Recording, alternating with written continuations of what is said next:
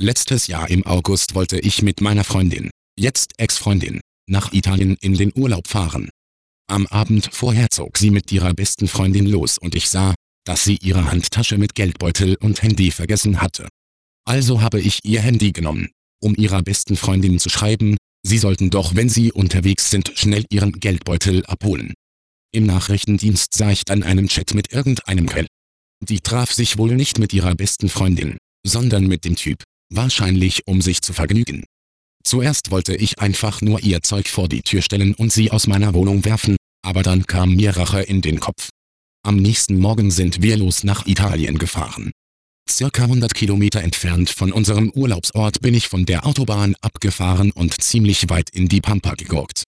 Mitten im Nirgendwo bin ich auf einen kleinen Parkplatz gefahren, damit sie sich die Beine vertreten konnte.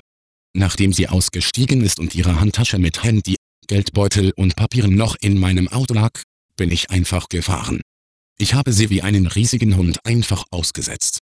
Es hat eine Woche gedauert, bis sie zu Hause war. Sie wurde wohl irgendwann von der Polizei aufgegriffen und nach Deutschland gebracht.